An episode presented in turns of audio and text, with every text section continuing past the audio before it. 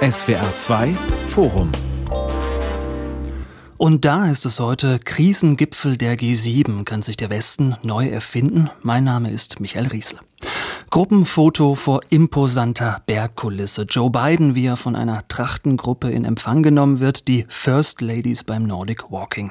Bilder vom G7-Gipfel im bayerischen Elmau, die übliche Show, wenn die Staatenlenker der führenden westlichen Industrienationen zu ihrem jährlichen Treffen zusammenkommen. Auffällig war in diesem Jahr der fast gebetsmühlenartige Hinweis auf die Einigkeit der G7. Denn der Westen, er wird angezählt. Russlands Krieg in der Ukraine, Chinas globaler Machtanspruch bringen ihn in Bedrängnis. Scholz und Macron, Johnson und Trudeau, sie wollen zeigen, wir sind dieser Herausforderung gewachsen, allem Krisengerede zum Trotz. Ist das so? Was ist dran an Putins Erzählung, der Westen, er sei dekadent und schwach?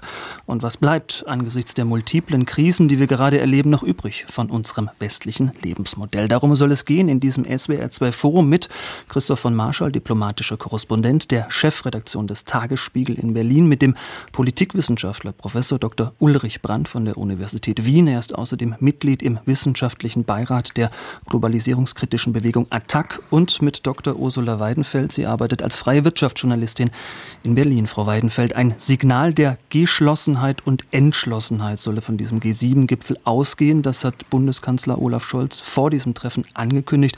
Ist das gelungen? Was die Geschlossenheit angeht, jedenfalls der G7, ja, es ist gelungen. Man hat sich geeinigt auf verschiedene Punkte und auf verschiedene Programme. Was die Entschlossenheit angeht, habe ich den ein oder anderen, habe ich das ein oder andere Fragezeichen. Denn es sind ja viele Dinge beschlossen worden, wo die Arbeit praktisch jetzt dahinter liegt. Nicht? Also der Klimaclub, da weiß man noch nicht so richtig, wie soll das gehen wie kann sowas funktionieren, kann sowas überhaupt funktionieren, äh, auch bei den äh, bei den Überlegungen, wie man das russische Öl in Zukunft äh, bezahlen will und ob man es bezahlen will und zu welchem Preis. Auch da wird im Grunde halt eine Vereinbarung geschlossen, die erst in den nächsten Wochen und Monaten mit Leben gefüllt werden kann und muss oder eher mit harten Verhandlungen.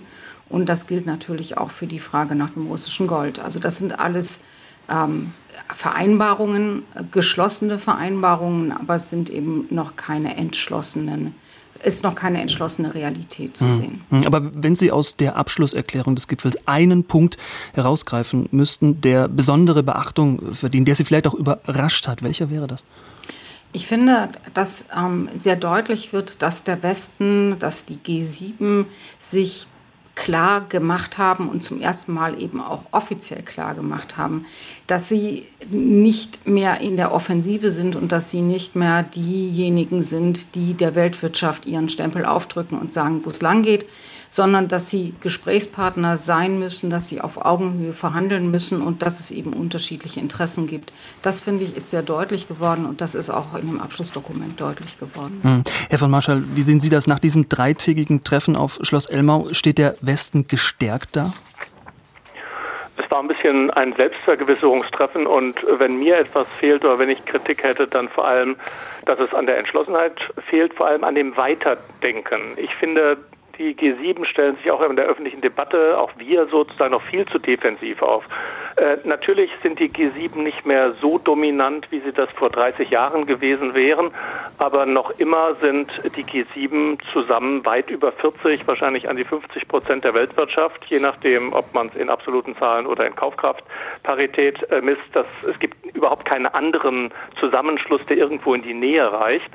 Und äh, ich finde, wenn ist man noch zu nett. Nicht natürlich ist es äh, richtig, dass man zu Staaten wie Senegal, Indonesien und so weiter, Indien versucht, die Kontakte aufzubauen, damit sie sozusagen nicht ins russische Lager gehen. Aber gerade da muss man nicht so defensiv sein. Russland hat ja denen nichts Attraktives zu bieten. Und ich finde, man sollte ruhig sagen, entweder ihr seid auf unserer Seite, ihr seid auf der anderen Seite. Und wenn ihr auf der anderen nicht auf unserer Seite seid, dann werden wir eben auch unsere wirtschaftlichen Möglichkeiten ähm, nutzen. Warum soll man afrikanischen Staaten, die sich auf die falsche Seite stellen, Entwicklungshilfe geben? Also wir sind in einer Welt, die zunehmend konfrontativ wird.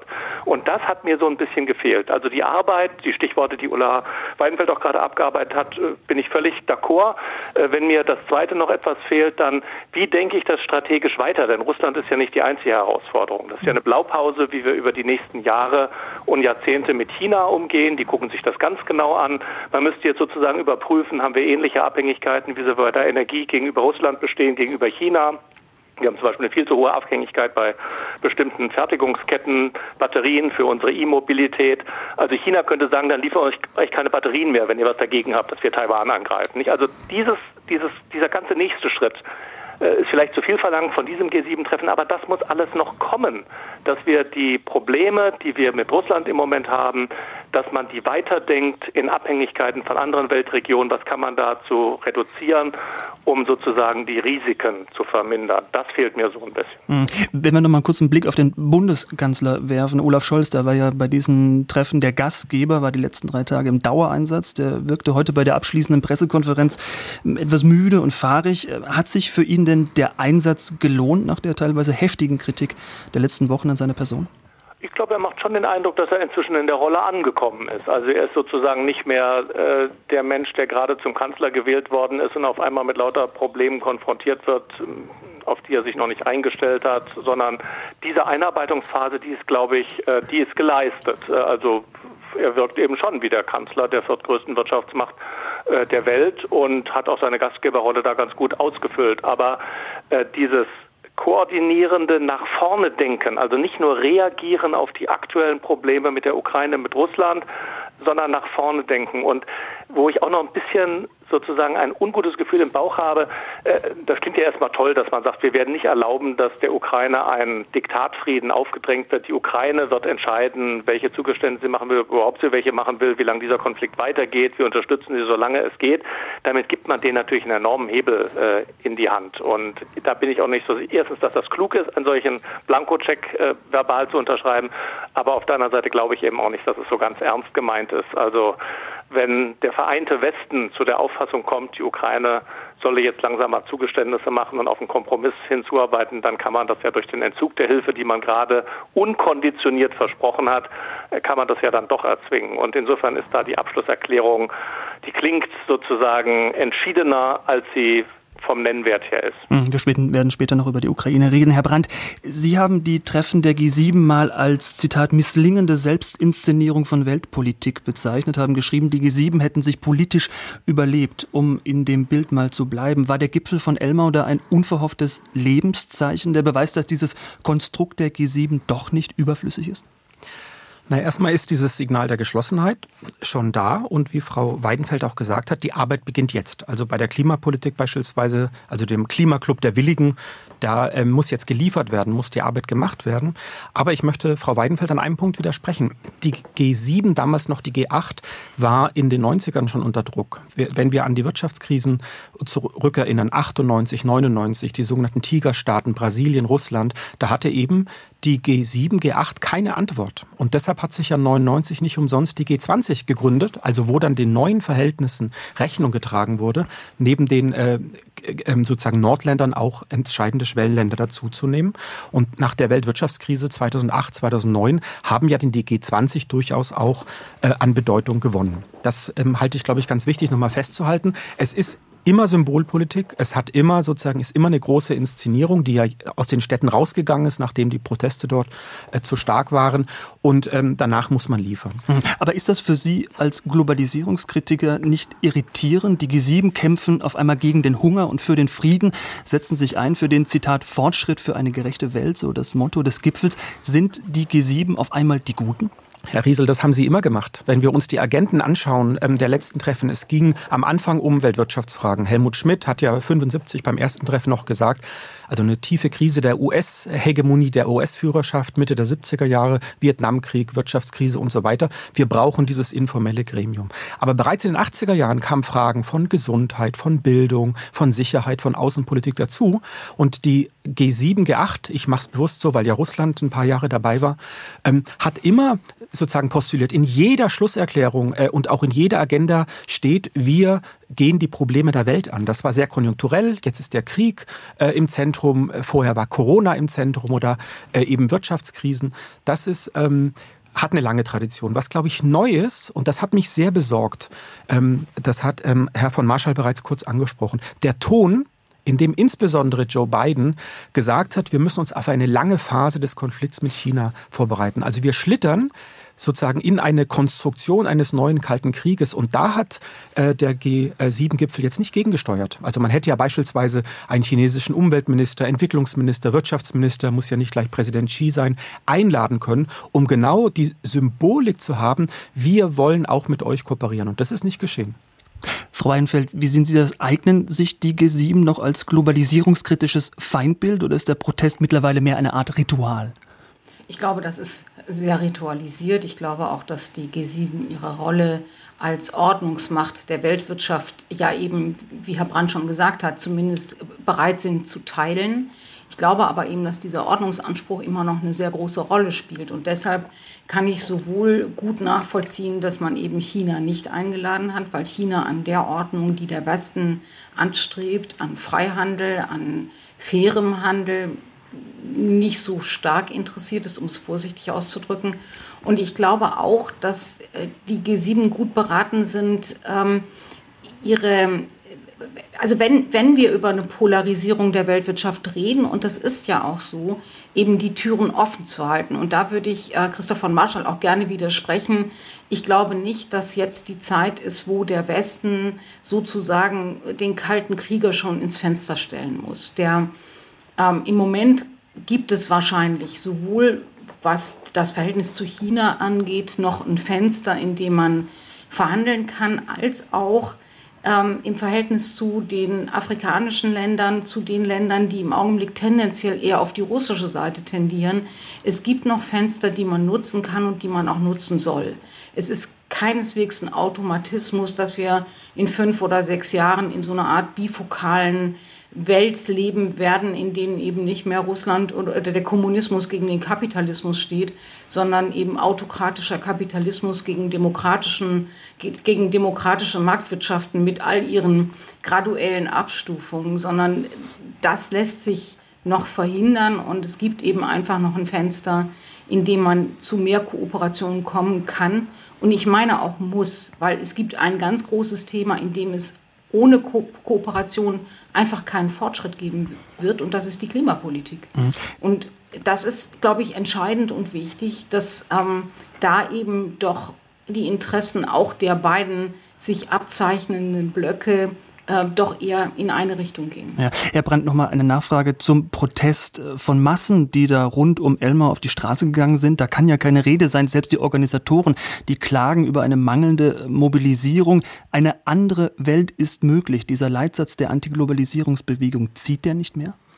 Na, offensichtlich nicht. Ich teile das, dass die Proteste schwach waren. Ähm, es hat auch überhaupt im Vorfeld überhaupt keine Bewegung gegeben. Also ich war, habe das sehr stark beobachtet 1999 beim G8-Gipfel in Köln, dann Heiligen Damm 2007. Es ist ja nicht sozusagen der Protestevent, sondern es sind ja die langen Vorbereitungen, es sind die Veranstaltungen, es ist die Öffentlichkeit, die sich dann auch wochenlang damit auseinandersetzt mit den Inhalten. Aus meiner Sicht sind, ist die Kritik der Globalisierung, der liberalen Globalisierung weiterhin sehr aktuell und die wird ja auch von den Südländern zunehmend aufgenommen.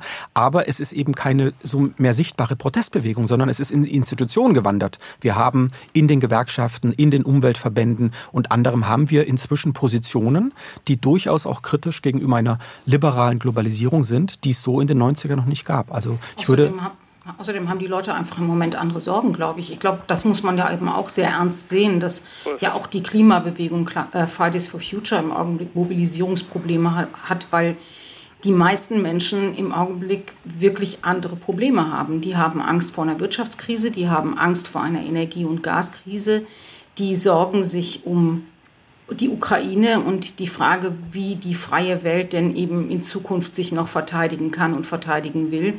Und da spielen dann eben vielleicht äh, so Themen, die uns in den 90er Jahren sehr stark beschäftigt haben, nach der Gerechtigkeit der, der, der Weltwirtschaft, nicht mehr so eine überragende Rolle. Hm. Herr von Marschall, wenn man zynisch wäre, dann könnte man sagen, die Globalisierung, die muss gar nicht mehr bekämpft werden, die erledigt sich gerade von alleine. Nein, die wird sich nicht äh, erledigen, sondern wir haben bestimmte Korrekturen, die durch zu hohe Abhängigkeiten erzwungen werden, aber es wird ja nicht die Globalisierung rückabgewickelt. Das, äh, das sehe ich überhaupt nicht, sondern es doch, gibt doch, bestimmte... Doch, doch. Da, Na, also ich, ich, ich glaube, dass, wir da, dass wir da schon anfangen. Ich würde, ich würde gerne den Gedanken mal zu Ende führen. Also ich glaube persönlich nicht, dass wir die Globalisierung äh, rückabwickeln. Ich glaube nicht, äh, dass, falls es überhaupt einen amerikanischen Präsidenten jetzt gibt oder in Zukunft wieder geben wird, der sagt, Schluss mit Handel mit China, dass Europa das machen wird. Also wir werden uns nicht von China abkoppeln, sondern es wird weiter mit Indien, mit China und so weiter Handelsströme geben. Es wird nur zum Teil eine Veränderung es wird mehr Rücksichtnahme und äh, darauf geben, wo haben wir überzogene Abhängigkeiten im bei den Grundstoffen für Medikamente. Ich hatte schon die E-Mobilität, die Rohstoffe, die Batterien angesprochen. Und ich würde gerne die Gelegenheit nutzen, um auch noch ein Missverständnis aufzuklären. Ich habe ja nicht gesagt, ich will gerne eine Rückkehr in den Kalten Krieg, sondern ich habe gesagt, der Westen, die G7 sind wesentlich wichtiger äh, als äh, früher. Sie sind auch wichtiger als die G20. Und wir sollten mit diesem Pfund wuchern und sagen, bestimmte Bedingungen stellen wir. Wir sind nicht nett zu denen, die sich auf die falsche Seite stellen. Und das bedeutet gerade nicht, dass wir automatisch in einen kalten Krieg reingehen, sondern das bedeutet, dass wir uns mehr Respekt verschaffen und sich andere Leute, die uns für zu nett halten und dass wir immer wieder nachgeben, wenn man nur Druck ausübt, denen klar machen, nein, so läuft das nicht.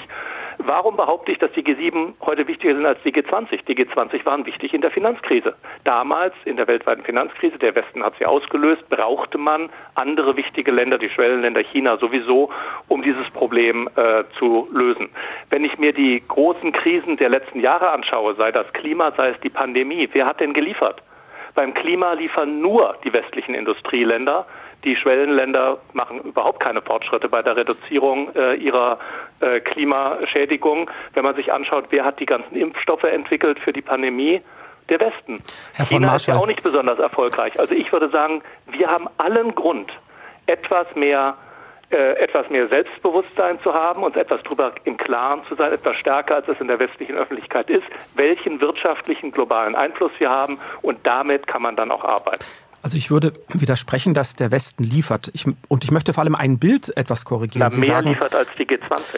Naja, aber in China gibt es relativ rasche, also mit einer enormen ökonomischen Nachholentwicklung ähm, und einem Bedürfnis gibt es eine relativ rasche Entwicklung auf E ähm, Mobilität, ja, wo sozusagen jetzt große Infrastrukturmaßnahmen sind. Ich möchte aber eine, einen Rahmen, den wir, glaube ich, jetzt ähm, hier, ähm, der aufgespannt ist, den möchte ich etwas hinterfragen, dass der Westen einen Ordnungsanspruch hat, dass er freien und fairen Handel betreiben würde. Ich arbeite mhm. ja zu Lateinamerika ganz stark. Und in Lateinamerika, erstens mal wird die EU oder auch die USA nicht als fairer Handel, sondern eben als freier Handel äh, bezeichnet, wo dann sich die starken Konzerne, die starken europäischen, US-amerikanischen Konzerne durchsetzen und und es wird eher ein Vorherrschaftsanspruch aus dem äh, aus Europa und aus den USA gesehen. Und ich möchte China überhaupt nicht verteidigen, das ist ein autoritäres Regime, aber für viele Südregierungen erhöht sich der aktuelle Handlungsspielraum. Deshalb die Position von Indien, die ja irritiert hat, und von anderen Ländern jetzt in Elmau, weil sie sich eben nicht den Sanktionen des Westens anschließen. Also nach einer langen Erfahrung, ich habe es vorhin eingangs gesagt, dass gerade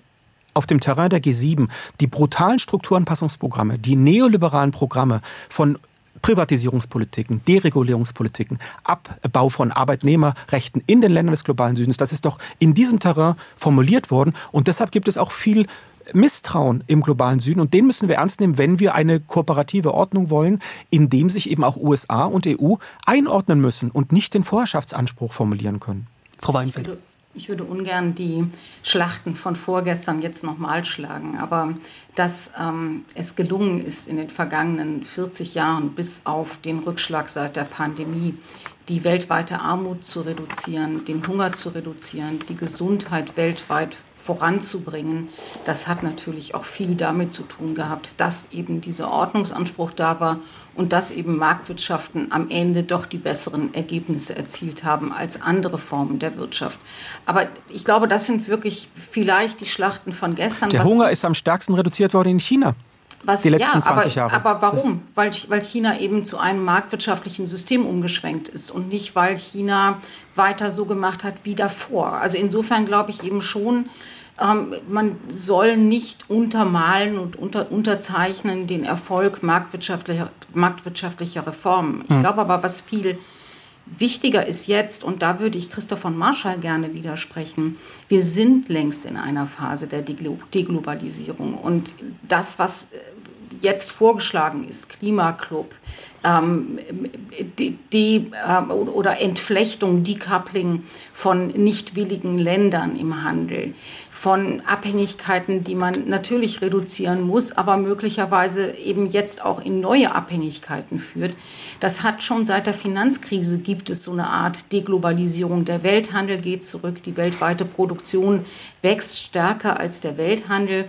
Und das zeigt halt eben, dass diese Deglobalisierung schon, schon da ist und dass sie möglicherweise jetzt verstärkt wird. Und das wird, glaube ich, möglicherweise zwar zu mehr Selbstbewusstsein im Westen führen können, aber am Ende zu weniger Wohlstand, zu mehr Hunger wieder und eben auch wieder zu mehr Ungerechtigkeit, was ähm, das Verhältnis des Westens zu anderen Ländern angeht. Also da bin ich nicht so optimistisch, dass dieses selbstbewusste Auftreten Stärke zeigen und nicht mehr mit denen handeln, die sich unwillig zeigen, äh, dass das ein Erfolgsrezept ist für die Weltwirtschaft, das glaube ich nicht. Hm, Herr Brandt, Bundeskanzler Scholz hat die Krisen selbst benannt. Äh, sinkendes Wachstum, steigende Inflation, Rohstoffknappheit, stockende Lieferketten, was oft als neoliberale Phase gebrandmarkt wurde. Sie haben es gerade wieder getan, als Rückzug des Staates zugunsten offener Märkte. Wünschen wir uns diese Art der Globalisierung und Ihr Wohlstandsversprechen bald zurück? Was meinen Sie? Also erstmal würde ich noch eine Zwischenposition einnehmen zwischen den beiden anderen. Ähm, in der Wissenschaft diskutieren wir das als selektive Deglobalisierung. Also dass wir uns genau anschauen müssen, in welchen Branchen äh, läuft das. Ähm, die Bundesregierung hat ja 2019 eine nationale ähm, Industriestrategie vorgestellt, also wo nochmal dezidierter Industriepolitik betrieben wird, wo jetzt Batterieallianzen aufgebaut werden, wo in der Mikroelektronik Europa wieder gestärkt werden soll. Und in anderen Bereichen wird das weniger der Fall sein. Also ich glaube, da müssten wir dann auch genauer hinschauen. Also nicht ganz klar, Globalisierung geht weiter oder Deglobalisierung, sondern je nach Branchen, je nach Interessen, ne, in Deutschland ganz stark die Weltmarkt. Aber da muss man doch auch immer fragen, ist es klug? Kann jemand wie Herr Altmaier und Herr Habeck besser entscheiden, was die entscheidenden Branchen der Zukunft sein werden? Können die besser wissen, was die richtigen Standorte sind und was möglicherweise die richtigen Preise sind?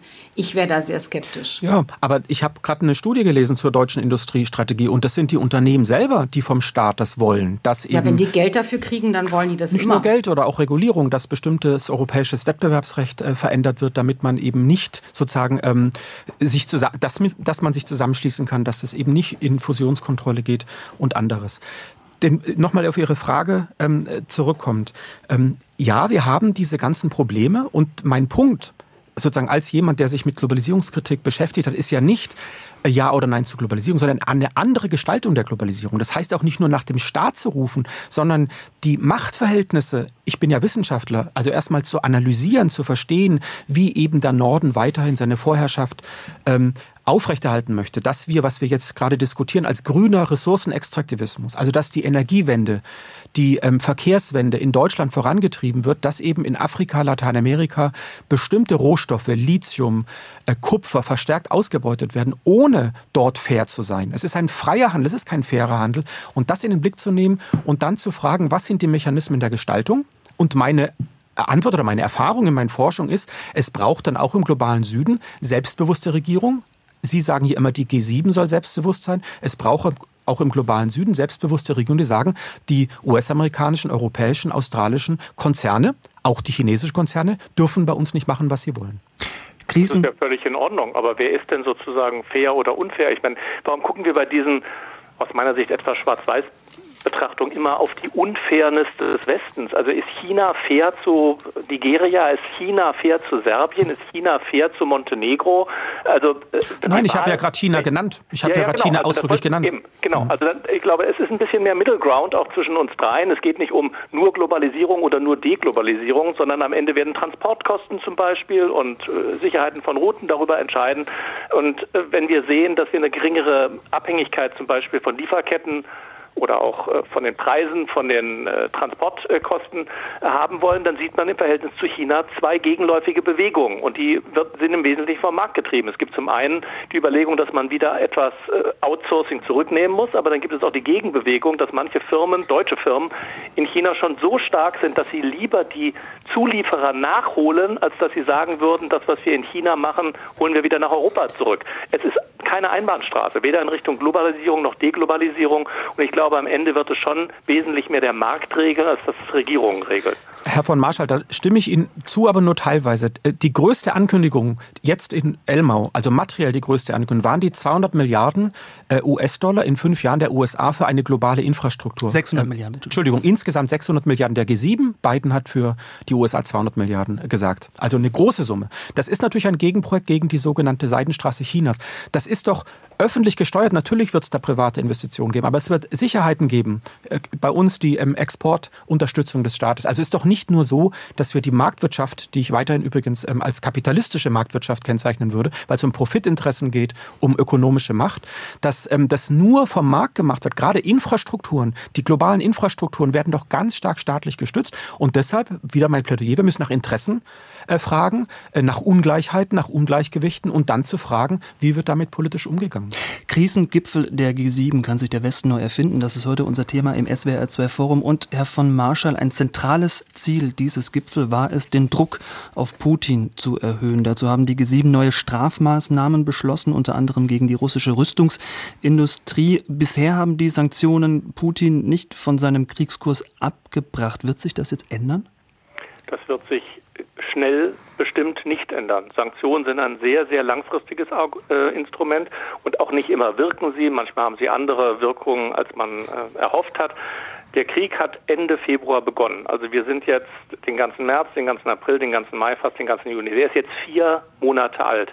Ich kenne auf Anhieb kein Beispiel in der Geschichte, wo Wirtschaftssanktionen innerhalb von vier Monaten so durchgeschlagen haben, dass sich was politisch verändert hat. Und äh, es gibt ja auch manchmal gegenläufige ähm, Reaktionsmechanismen. Nicht? Man hat zum Beispiel die versucht, die Energieabhängigkeit von Russland zu reduzieren mit dem Argument, damit der Putin weniger Geld in die Kasse bekommt. Gleichzeitig sind die Energiepreise so gestiegen, dass er nicht weniger, sondern unterm Strich mindestens genauso viel Geld mit weniger verkaufter Energie in der Tasche hat, als er vorher halt mit einer höheren äh, Menge von verkaufter Energie in der Tasche hatte. Also solche Dinge wirken nie schnell, deswegen bin ich auch sehr pessimistisch oder mhm. skeptisch, wenn es um die Frage geht, wird man den allein mit Wirtschaft oder vor allem mit Wirtschaftsaktionen in die Knie zwingen, das glaube ich nicht. Und es gibt ja auch noch andere Mitplayer global, nicht? Äh, Indien hat ja angeboten, sie sind sehr gerne bereit, das Öl, das Putin nicht mehr bei den G7 los wird, zu kaufen, natürlich zu möglichst günstigen Preisen.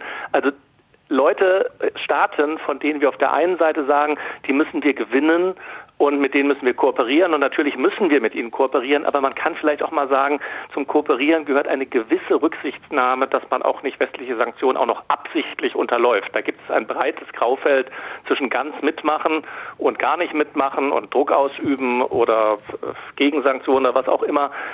Und in diesem dieses Graufeld, das müssen wir ganz realistisch sehen. Also ist der steht der Westen besser gegenüber Russland da in den ersten vier Monaten nicht so wahnsinnig, aber er hat ja auch erst angefangen, sich auf diese neue Situation äh, hin äh, vorzubereiten, umzuorientieren die Sanktionen, die die russische Waffenproduktion betreffen, sind natürlich sehr, sehr sinnvoll. Wenn man weiß von diesen Smart-Waffen, diesen smarten Raketen, die genau treffen, äh, kann Russland erstens maximal zwei pro Woche nachproduzieren, aber verschießt wesentlich mehr. Und zweitens sind sie auf westliche Zulieferungen angewiesen, um sie bauen zu können. Dann ist das natürlich ein sehr effektives Mittel über die Zeitschiene betrachtet, dass Russland irgendwann nicht mehr in der Lage ist, überhaupt auch nur annähernd das nachzuproduzieren an Waffen, was sie jeden Tag im Krieg verschießen. Mhm. Und das wäre natürlich eine Hoffnung, aber das wird nicht morgen und nicht übermorgen und wird auch nicht bis Jahresende der Fall sein, dass die russischen äh, Munitionsdepots leer sind und sie nicht mehr so schnell nachproduzieren können. Und Artilleriemunition, die sie im Moment verschießen und die sehr viel Zerstörung anrichtet, da haben sie wirklich genug in ihren Lagern. Das wird man nicht durch westliche Sanktionen zu Ende bringen können. Also es ist ein sehr gemischtes Bild. Frau Weidenfeld, Stichwort russisches Öl und Gas. Da wurde auf dem Gipfel auch über einen Preisdeckel diskutiert. Das will man jetzt prüfen. Wäre das denn ein sinnvolles Instrument und wie wäre das praktisch überhaupt umsetzbar?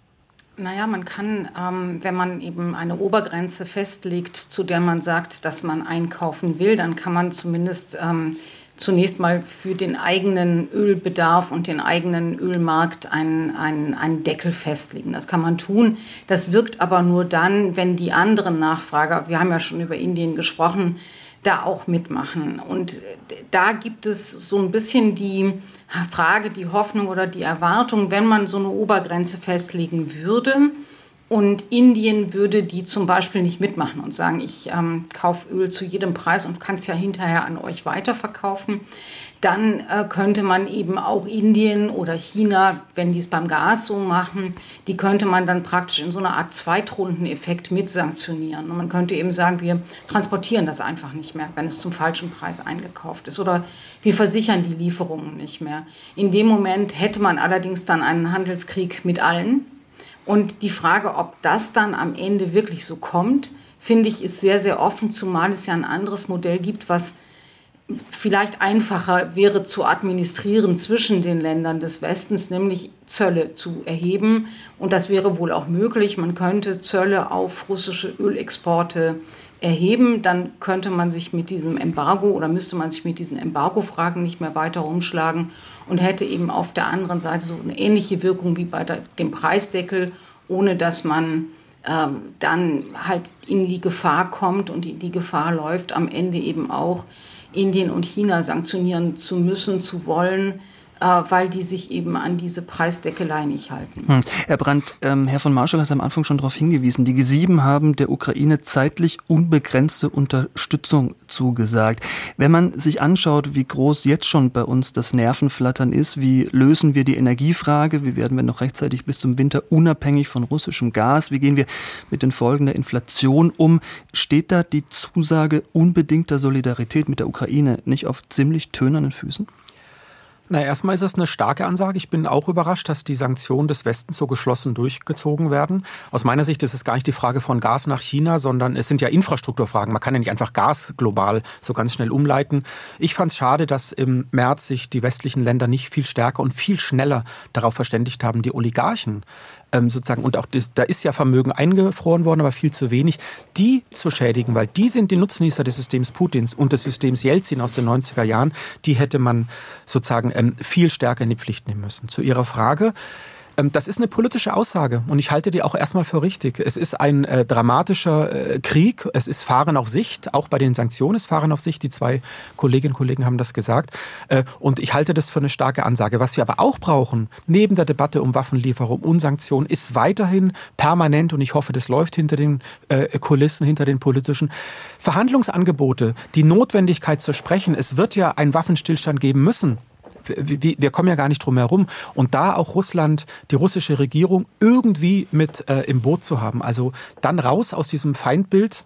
Also es gibt einen Angriffskrieg, ich möchte da gar keinen Zweifel dran aufkommen lassen, aber es muss ja mittelfristig eine Lösung geben mit der russischen Regierung und ich wünsche mir, dass da hinter den Kulissen ganz viel läuft. Ja. Da würde ich gerne hart widersprechen. Das sind solche Sprachformeln, die man in Deutschland immer wieder hört, aber sie sind, wenn man sie auf die Realität überprüft, ähm, nicht 100 Prozent zwingend. Nein, es muss keine äh, Vereinbarung geben.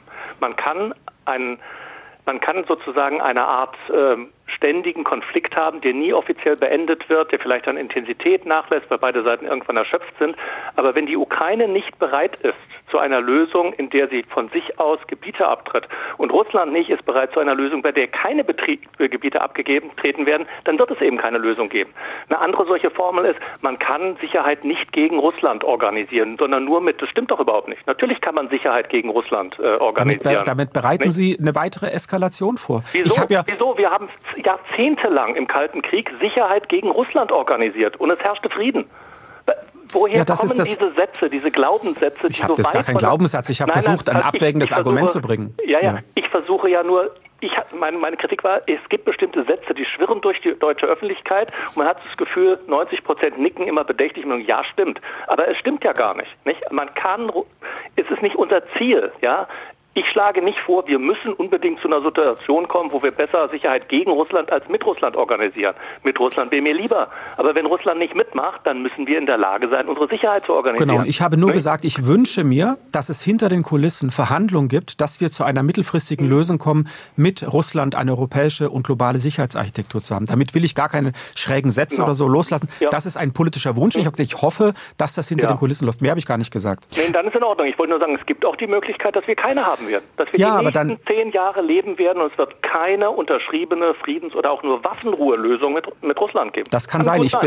Genau, das kann sein, nur ich wünsche mir das nicht, weil dann haben wir einen permanenten Konflikt mit ganz vielen, vielen Toten. Wir sind eben nicht 1970 in einem kalten Krieg, sondern wir haben einen heißen Krieg. Frau Weidenfeld, ähm, weiß Putin, die Zeit spielt für ihn? Kann er damit rechnen, früher oder später wird der Westen kriegsmüde?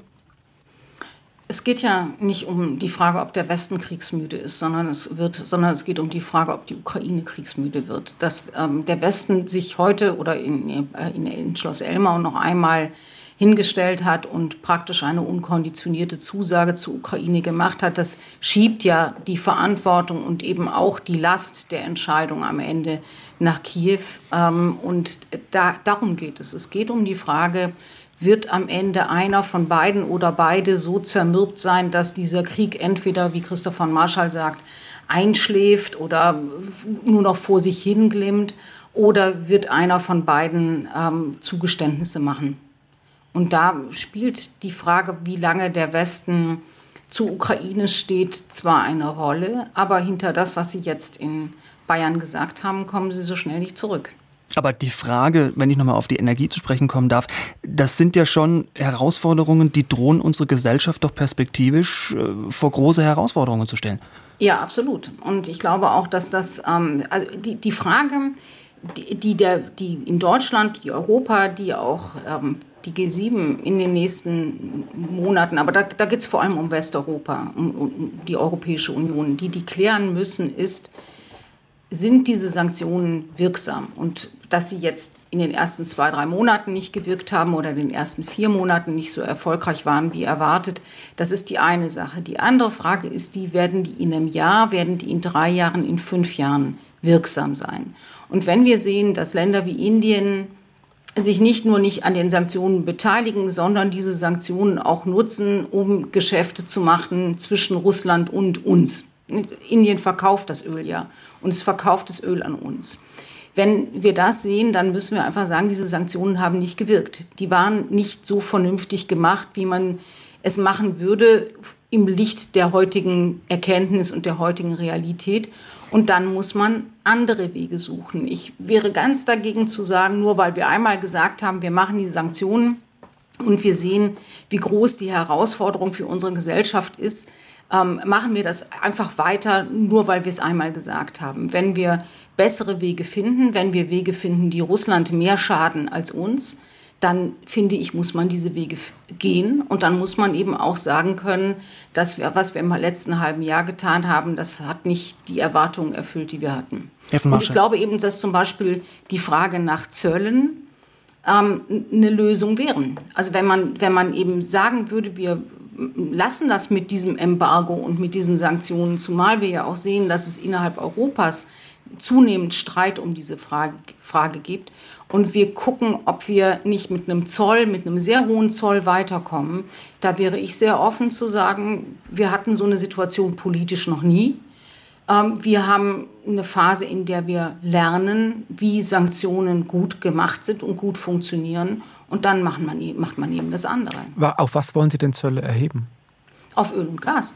Das aus Russland kommt. Ja, genau. Also wenn man, da gibt es ja inzwischen ein paar sehr, sehr gute volkswirtschaftlich ausgerechnete Modelle, wo man eben sagen würde, man erhebt einen sehr hohen Zoll auf russische Öl- und Gasexporte und schöpft damit einen großen Teil des Gewinns von Herrn Putin ab. Auf der einen Seite sorgt aber auf der anderen Seite im Westen für höhere Staatseinnahmen, die ja auf dieses Öl oder auf dieses Gas dann bezahlt werden müssten, sorgt auch für hohe Preise, damit eben der Verbrauch sinkt. Und äh, dann hat man vielleicht ein effizienteres Instrument. Aber dann haben Sie ja die Herausforderung für unsere Gesellschaft, die angesprochen wurde, nämlich die hohen Energiepreise gerade nicht äh, angegangen. Ja, doch, klar. Wenn, man, wenn, man, wenn, wenn es hohe Preise gibt, dann, dann bleibt der Preis ja hoch. Aber es würde eben nicht Herr Putin davon profitieren, sondern die Länder, die den Zoll einnehmen. Also insofern, das ist, das ist im Moment noch eine Debatte, die nicht in der Politik stattfindet, sondern die unter Ökonomen stattfindet. Aber ich halte die für wichtig. Und ich halte es eben auch für richtig, immer wieder zu fragen, wem sollen diese Sanktionen schaden? Ist es ein Instrument der Selbstkasteiung, weil es den Ukrainern so furchtbar schlecht geht im Moment und weil die in einem so schrecklichen Krieg sind, den sie nicht vom Zaun gebrochen hat, müssen wir uns auch kasteien. Oder ist es eben eher die Frage, suchen wir die Sanktionen, die denjenigen, der diese Misere verursacht hat, am meisten schaden? Und da wäre ich ganz auf der zweiten Seite. Hm, ja, Herr von Marschall, die Frage ist, wie lange halten wir das durch mit den Sanktionen? Welche Verwerfungen sind wir auch bereit, innerhalb unserer eigenen Gesellschaft zu akzeptieren? Putins Weltbild ist in dem Zusammenhang der liberale Westen. Wenn es darauf ankommt, ist er schwach und weich. Ist da was dran?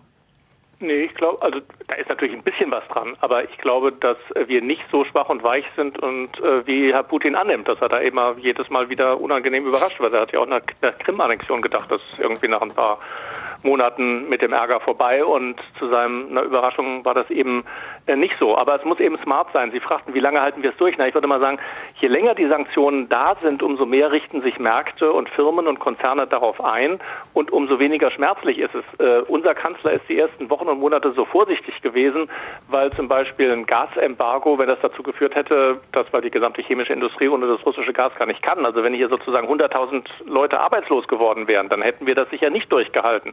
Nun kann sich, können sich bestimmte Firmen eben langsam umstellen, dass die Preise höher sind. Wir haben gelernt, wie man Gasspeicher äh, auch über den Sommer so befüllen kann zu höheren Preisen. Flüssiggas ist halt wesentlich teurer als russisches Gas, äh, jedenfalls in Friedenszeiten.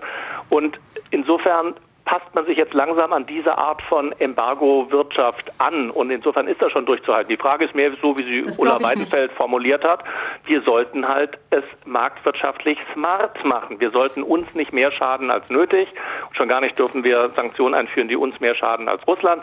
Aber da wird man ja mit der Zeit klüger. Und äh, da passen sich die Systeme, glaube ich, auch an. Und so gesehen können wir wahrscheinlich die sich von inner klüger werden, also vom inneren System her klüger werden Sanktionen mit jedem zusätzlichen Jahr eher durchhalten als äh, zu Beginn, wo es halt noch sehr viele plötzliche harte Effekte gibt, äh, die, die weder wir wirtschaftlich noch politisch leicht abfedern können. Auch die Gesellschaften haben sich inzwischen mit diesem Gedanken vertraut gemacht, dass wir so agieren. Und insofern wenn wir jetzt nicht sozusagen auf dumme Art und Weise, nur aus Konsequenz, das hat ja Ulla Weidenfeld vorhin schon mal gesagt, wir sollten nicht aus Prinzip irgendwas machen, nur weil wir es einmal erklärt haben, sondern unter der Annahme, dass wir klug reagieren auf die Effekte und es immer smarter werden lassen, diese Instrumente, dann glaube ich, lässt sich das auch politisch durchhalten. Vielleicht, Was man allerdings sagen muss, wenn, wenn ich nur ganz kurz da nochmal ähm, dann, dann noch antworten darf, was man schon sagen muss, ist, dass dieser Anpassungsschock der ist nicht vorbei, nur weil wir uns an den Gedanken gewöhnt haben. Wenn